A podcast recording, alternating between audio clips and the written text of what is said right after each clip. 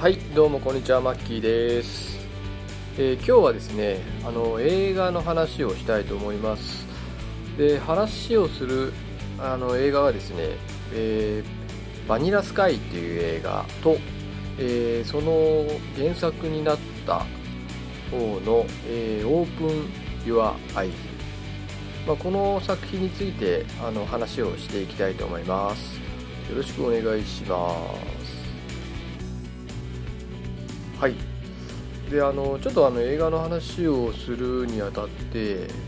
あのちょっとこの映画あの「バニラスカイ」っていう映画とこの「オープン・ヨア・アイズ」という映画この2つをですねあの私両方とも一応見てるんですけれどもえー、なんて言うんですかねあのやっぱり映画ってあの当然人によってこう受け取り方っていうんですかあのまあ人それぞれじゃないですか、まあ、共感できるところもあると思うんですけれども、まあ、その映画をどう感じたかっていうのは結構あの人それぞれで、まあ、これは当たり前ですよねただあの私思うにとか最近思うようになったんですけども同じ人でもその人のあのその見る時の状況によってその映画の見方っていうのがすごい変わるんじゃないのかなというのを、あのちょっと感じるようになったんですね最近。ええあのなんでそういう話をしたかというとですねあのこのあの「バニラスカイ」っていう映画はあのトム・クルーズさんがですねトム・クルーズがですね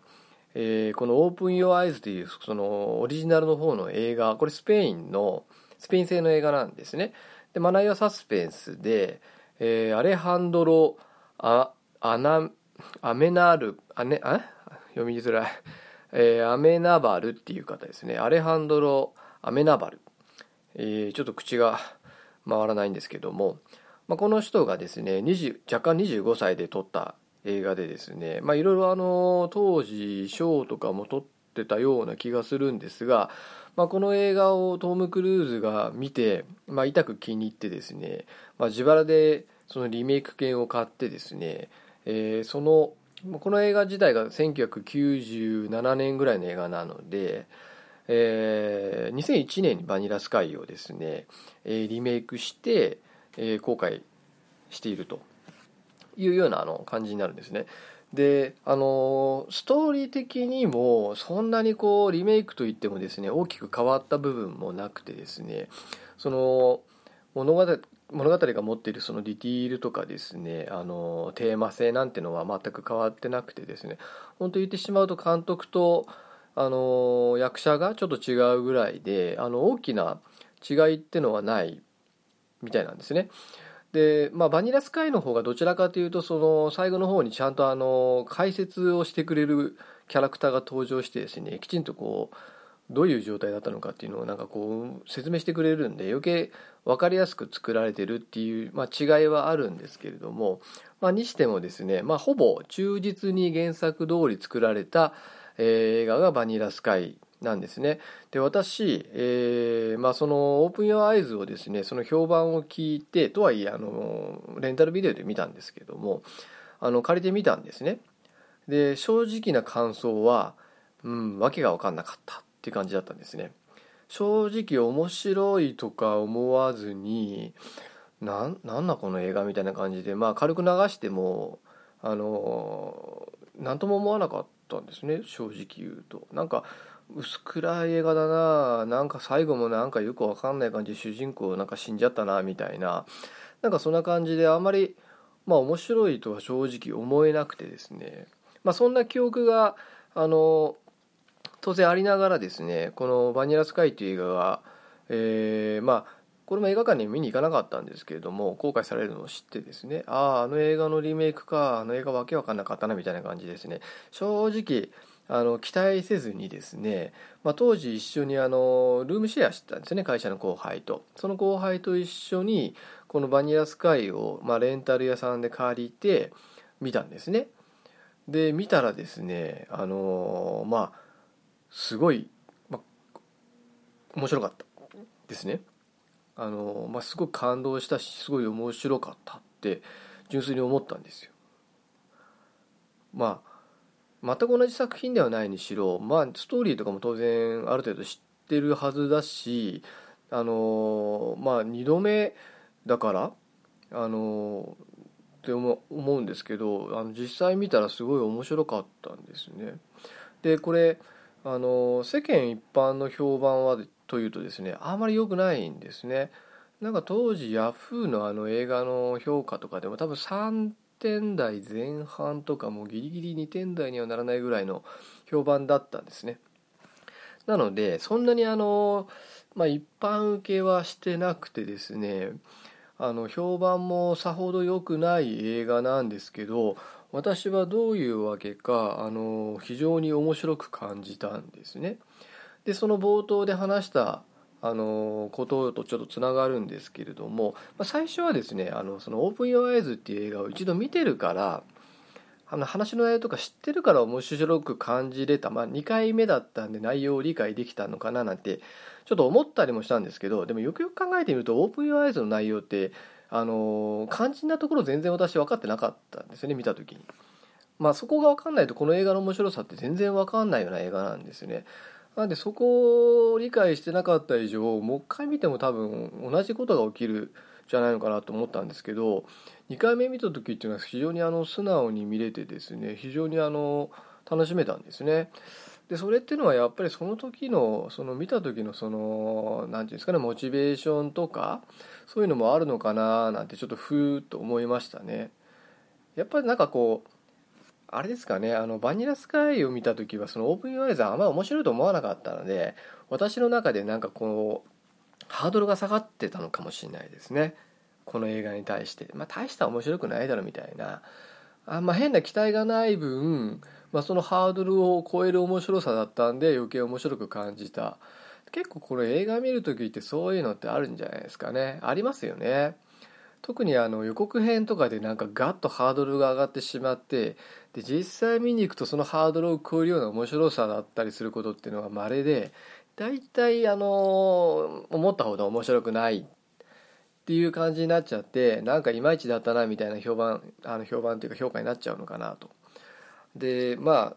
なのでその予告編の作り方っていうのもまあ面白く作らないとまあ見に来ないからしょうがないんですけどなんかその辺であの、まあ、変にですねその予告編であのシーンを流しすぎたりするとあの本編でなんだこれ見た場面じゃんみたいな感じになるし何て言うんですかねその今言ったように、まあ、変にハードル上げしてしまうと見に行った時のがっかり感っていうんですかね。そういうのをあの落差を感じてしまってですねそのなんかその純粋な評価以上につまんなく感じちゃったりするもんなのかなと。なんかちょっとこの映画見てそう思ったんですね、まあ、全体の総評として。なんですけどあの本当バニラスカイはですね私トム・クルーズ映画の中では一番大好き。なんですけど大体周りの人間とかですね聞くとですねあのえって顔されますね。で特にですねその一緒に映画を見たルームメイトはなんだこれわけわかんねえみたいなことをあの見終わった途端に言い出したんですね。なので多分私がオープン・ユー・アイズ1回目見た時と同じような感じだった。というのは、まあ、この映画の本質をあの理解できなかったのかなって、まあ、偉そうにちょっと感じてますのであの、まあ、その辺のところを今日はちょっとあの話したいと思うんですが当然あのこの映画、まあ、もしあのまだ見てない方は、まあ、ぜひともあの一度見ていただいた方がいいかななんて思ったりもするんですけどもさっき言ったようにもあの訳が分からぬまま終わってしまうっていう場合もあるので実はある程度知っておいた方がいいっていうあのちょっと可能性もあります。はい、でここからあのちょっとネタバレをしながらあの話をしていくんですけれどもこの映画ですねあのオープン・アイズも特にそうなんですけどなんかちょっとサスペンス仕立てになってるんですね。そのなんかお面をかぶった男、まあ、これはあの顔がですね交通事故でぐちゃっとなっちゃったがためにですね変なマスクをかぶってるでその男があのなんか医者みたいな男に、まあ、尋問じゃないんですけれどあのなんかこうくどくどと話をしているようなシーンがですねたびたび登場するんですね。でなんでこの2人はこのシチュエーションで話をしているのかな何をしているのかっていうのがこう最初ちょっと分からなくてですね、まあ、それが見ているうちに徐々に徐々になんでこういう状態に至ったのかが分かるような感じになってるんでちょっとあのサスペンス要素が非常に濃いし多分あのサスペンス映画なんだと思われてしまうんですね。なんですけど実はですねこれものすごくあのこの映画って SF が入ってます。サイエンスフィクションってやつですね。あのそこがですね結構この映画の実はミソなんですね。あのちょっとサスペンスっぽい。でもちょっと SF の要素が入っている、まあ、これはあのこの映画の、まあ、いわゆるスパイスというかアクセントなんですけど実際はこの映画っていうのはあの恋愛映画だと私は思ってます。まあ純愛映画。いい言い方すると。この主人公っていうのはですねすごいあの独身で金持ち。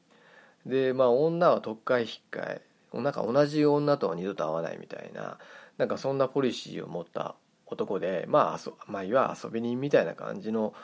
男なんですね。まあ、その男がですねある女性に出会ったことによってまあ本当に人をこう愛することにこう目覚めるっていうようなあの序盤の展開があるんですけどもえーまあ、それに嫉妬をしたですねなんかあのまあ、セックスフレンドっていうんですか？セフレっていうんですか？よくわかんないんですけどもあの、まあ、バニラスカイをちょっとベースに話をするとですねそのキャメロン・ディアス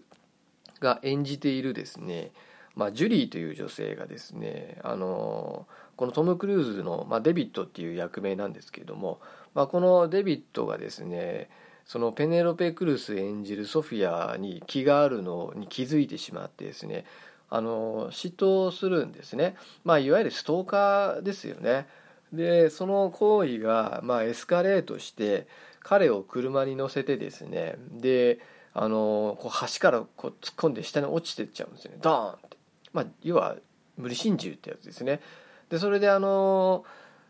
まあ、ジュリーは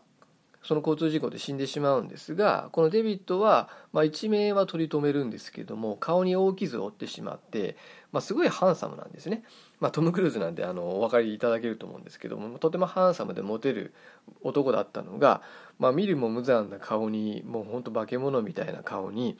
変わってしまうんですね。でそれであの気があるこのソフィアにもう嫌われてしまってもう自暴自棄になってしまうんですけれどもなんか急にですねペネロペが優しくなってですねしかも顔も手術治すことができてで順風満帆になっていくんですけれども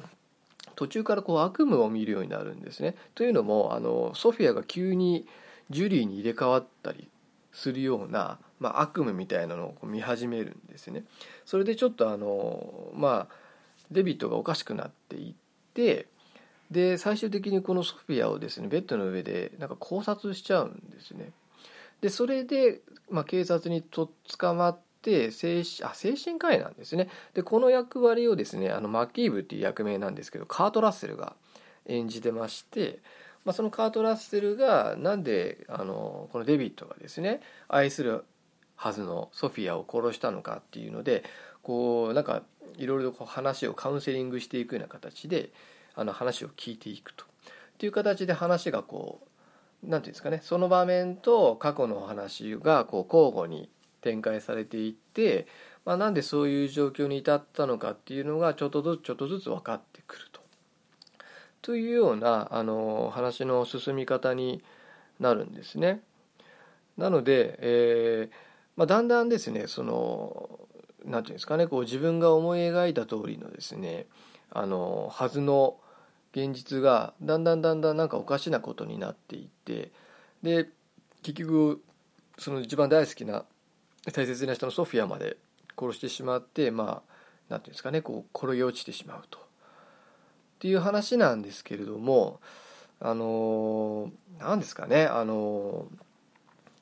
まずですねあのこの映画の良さっていうのがですねまず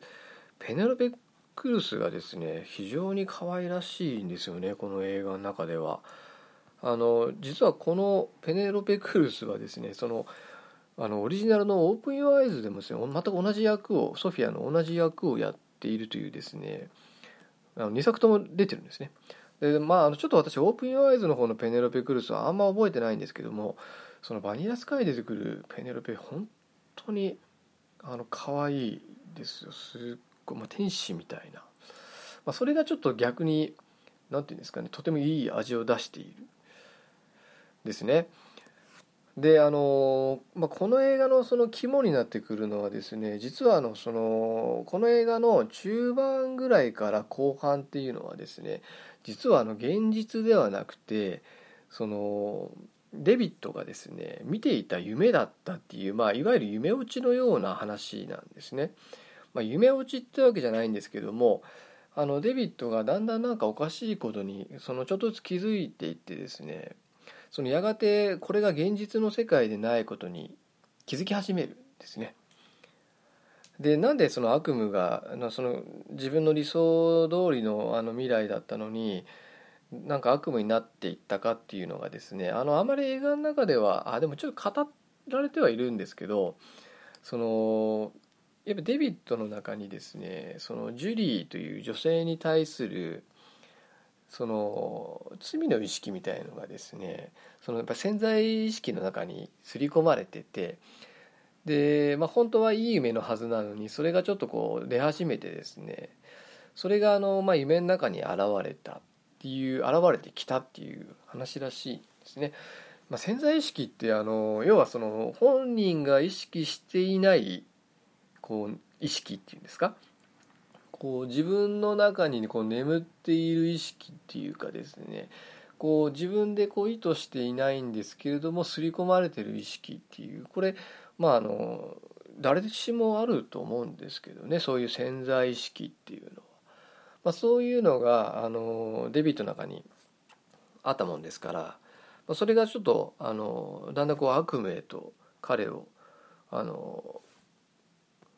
まあ、導いていってしまってですね だんだんその悪夢と化していったと。でそれでですねあの途中で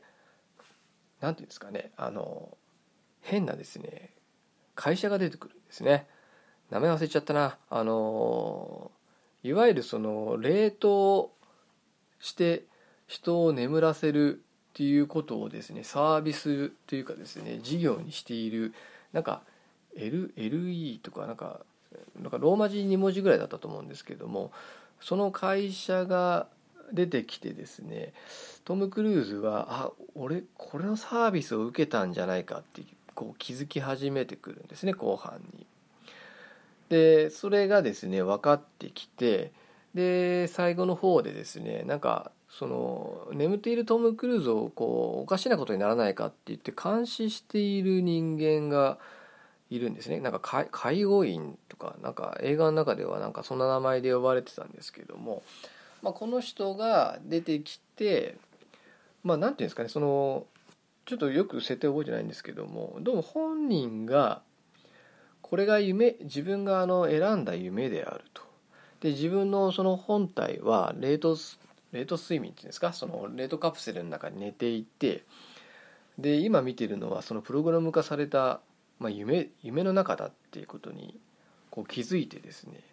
で介護員がですねその種明かしをしていくんですね。多分この辺の下りからついていけない人が出てくるんじゃないのかなってそんなに難しい話じゃないの気もするんですけども多分あのあまり評価この映画していない人っていうのはこの辺からちょっと置いてきぼりになっちゃっている人たちの気がするんですけどね。結局あのそのトム・クルーズがですねあの飲み屋でペネロペとあと友人であるそのブライアンっていう男と3人で飲むんですけども結局そこでもうあのソフィアにも嫌われちゃって友人にも見限られちゃって、まあ、やけくそになってこう酔っ払って道端に転げこ、まあ、転げるっていうかですね寝転がって寝ちゃうんですね。でそこからあの先ですね結局ペネロペが帰戻ってきて起こしてくれるっていうシーンからその次始まるんですけどそこから全部もう全部夢なんですね現実世界じゃないんですね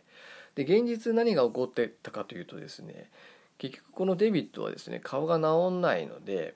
あの冷凍睡眠してですねその顔を治せる時代までずっと眠るという選択をするんですね。でそのためになんかよくわかんないですけどこう薬飲んで自殺をするんです。なのであの彼は一度死んでしまうんですね。あの見た目上はっていうかその表面上は。で葬式なんかもこう盛大に執り行われてでそこで当然その友人のあのブライアンとかですねでソフィアが葬式にまあ日本の葬式と違ってなんかこうあの彼の家でなんかこう葬儀が執り行われているなんかちょっと日本とは違う感じなんですけども、まあ、そこも結構いいシーンでですねソフィアがこう彼の部屋にやってきてですねで彼が死んだことに対して非常にその悔いてですね涙流すんですね。まあ彼女なりにあの時非常に彼に冷たい行動を取ったことを多分悔いてだと思うんですけどもそこで彼女がこう一筋涙を流してですねしまうシーンがあってそこがあの非常に私大好きなシーンの一つなんですね。で実際に彼は死んだんですけどあの冷凍睡眠状態に本当はですねなってですねでプログラム化されたその自分にとって都合のいい夢を見ていて実はもうそこから100年とかそれぐらいの勢いですね時間が実は経ってずっと寝ていたっていう話なんですね。で彼がそのそのことに気づいてで最終的にですねその介護員がですねこういう問いかけをするんですね。あのまあ、プログラムはちょっとおかしな方になったけどもこのままソフィアとこの夢の中で幸せに暮らすこともできるよと。プログラム直しちゃいすればもしくはあのもうこの夢から覚めることもできると。でもう今のあの科学力だったら顔も元通りになるなるだろうと。ただしあのあなたの財産はほとんど底がつきかけてるよと。だから目覚めても昔のようなあの贅沢な暮らしはできないよってことなんだと思うんですよ。で目覚めたいならあのなんかトム・クルーズっていうかそのデビットですね。なんか高所恐怖症らしいんですね。高いとこが苦手だと。あまりなんかそこを強調するようなシーンはなかったんですけどどうも高いとこが苦手なんですけどもそのビルから飛び降りるっていうのがその夢から覚めるという合図らしいのでトム・クルーズはですねそのまあビルの屋上すごい高層ビルの屋上に行ってですねそれを選択肢迫られるんですね。で彼はあのもう夢はたくさんだって言ってですね現実の世界を、まあ、選ぶわけなんですけどもそこで最後にですねそのソフィアが登場するんですね。で顔もきに戻ると。でそこで最後のお別れを言うんですね。で生まれ変わっても必ず君を見つけてやるみたいなことを最後に言ってですね、まあ、そこのところに出てくるペネロペ・クルスも超可愛いんですよね。本当天使のような。でそこのお別れのシーンはすごい悲しいシーンなはずなんですけれどもなんかすごいこう何とも言えないこうところなんですよね。こう涙流して抱き合うんじゃなくて何でしょうね、まあ、トム・クルーズがこう俺は前見て現実世界を生きるっていう、まあ、決意をしたっていうことであのまあその当然プログラムなんで本当のソフィアじゃないんですよその目の前にいるのは。でもそのソフィアと自分が愛したソフィアと最後別れて、まあ、当然もうあの現実世界とはソフィアいないですからね。とっくに死んでますから。もう100年以上経ってますからね。でそこでお別れをしてですね彼は最後の決断であるそのビルから飛び降りるっていう行為をですねしてですね。そこであのトムがこうビルから飛び降りてで走馬灯のようにいろんなシーンがこう駆け巡った後にまあ、最後に目をパチッと開く「Open Your Eyes」っていう行為とともに、まあ、目を開いてそこで映画が終わりますと、まあ、そういう、まあ、ちょっとストーリーをダラダラと述べてしまったんですけれどもね。まあこういう感じのあの話なんでまああの、まあ、何が好きかって言われるとちょっと、うん、なんでだろうななんて自分でもちょっと思ったりするんですけどね。まあバニラスカイは非常にあの分かりやすかったんで私はあのスッとストーリーが入ってきましたし、まあ、彼がその選んだ選択肢っていうのもなんか理解できるんですよ。その、まあ、ある意味自殺を彼は選んだわけですよね、まあ、完全に死んだわけじゃなくてその冷凍睡眠っていう多分あの一般人じゃ使えないのはすごく高価なもんだと思うんですけども、まあ、そのサービスをまあ利用することで、まあ、実質彼は今の人生を絶つわけですね命を絶つ。で夢の中で、まあ、ソフィアと愛し合って、まあ、幸せにやるはずだったんだけれども、まあ、その潜在意識のせいで徐々にそれが悪夢へと変わっていってで彼はその思い悩んでですねでそのカート・ラッセルその精神科医といろいろ話をしていく中でなんかおかしいなって気づき始めてですね。でそれでまあこれが実は現実でないってことに気づいて。でその夢の世界からまあお別れしてですね現実の世界に戻るという決断をするっていうですね、まあ、非常にシンプルですごい面白い話だと私は思うんですよね。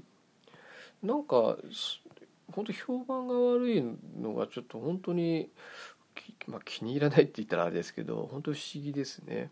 不思議でもないかもしれないんですけどね、まあ、音楽も非常にいいし映像もいいしさっき言ったようにトム・クルーズもかっこいいしペネロペ・クルスも可愛いし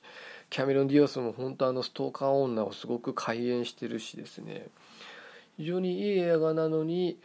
まあ、ちょっとその分かりにくい、まあ、あのサスペンスだと思って見てしまうんで余計なんじゃないですかね。なんかあんなこうまあ一種の夢落ちであったりとかですね突然サイエンスフィクションっていうんですかその SF 要素が入ってきちゃうことででそこでなんかこうついていけなくなっちゃう人がいるんじゃないですかねその設定に。だからただの普通のサスペンスものかと思って見ちゃうとなんだよこれと思ってしまう可能性がありますね。私はある程度その辺のディティール分かってたので、まあ、すんなり受け入れられた可能性もあるんでもしかするとこう2回見たり3回見たりする方がこの映画の良さが分かるっていう映画なのかななんてちょっと思ったりするんですけどね。実際どうなんでしょうね。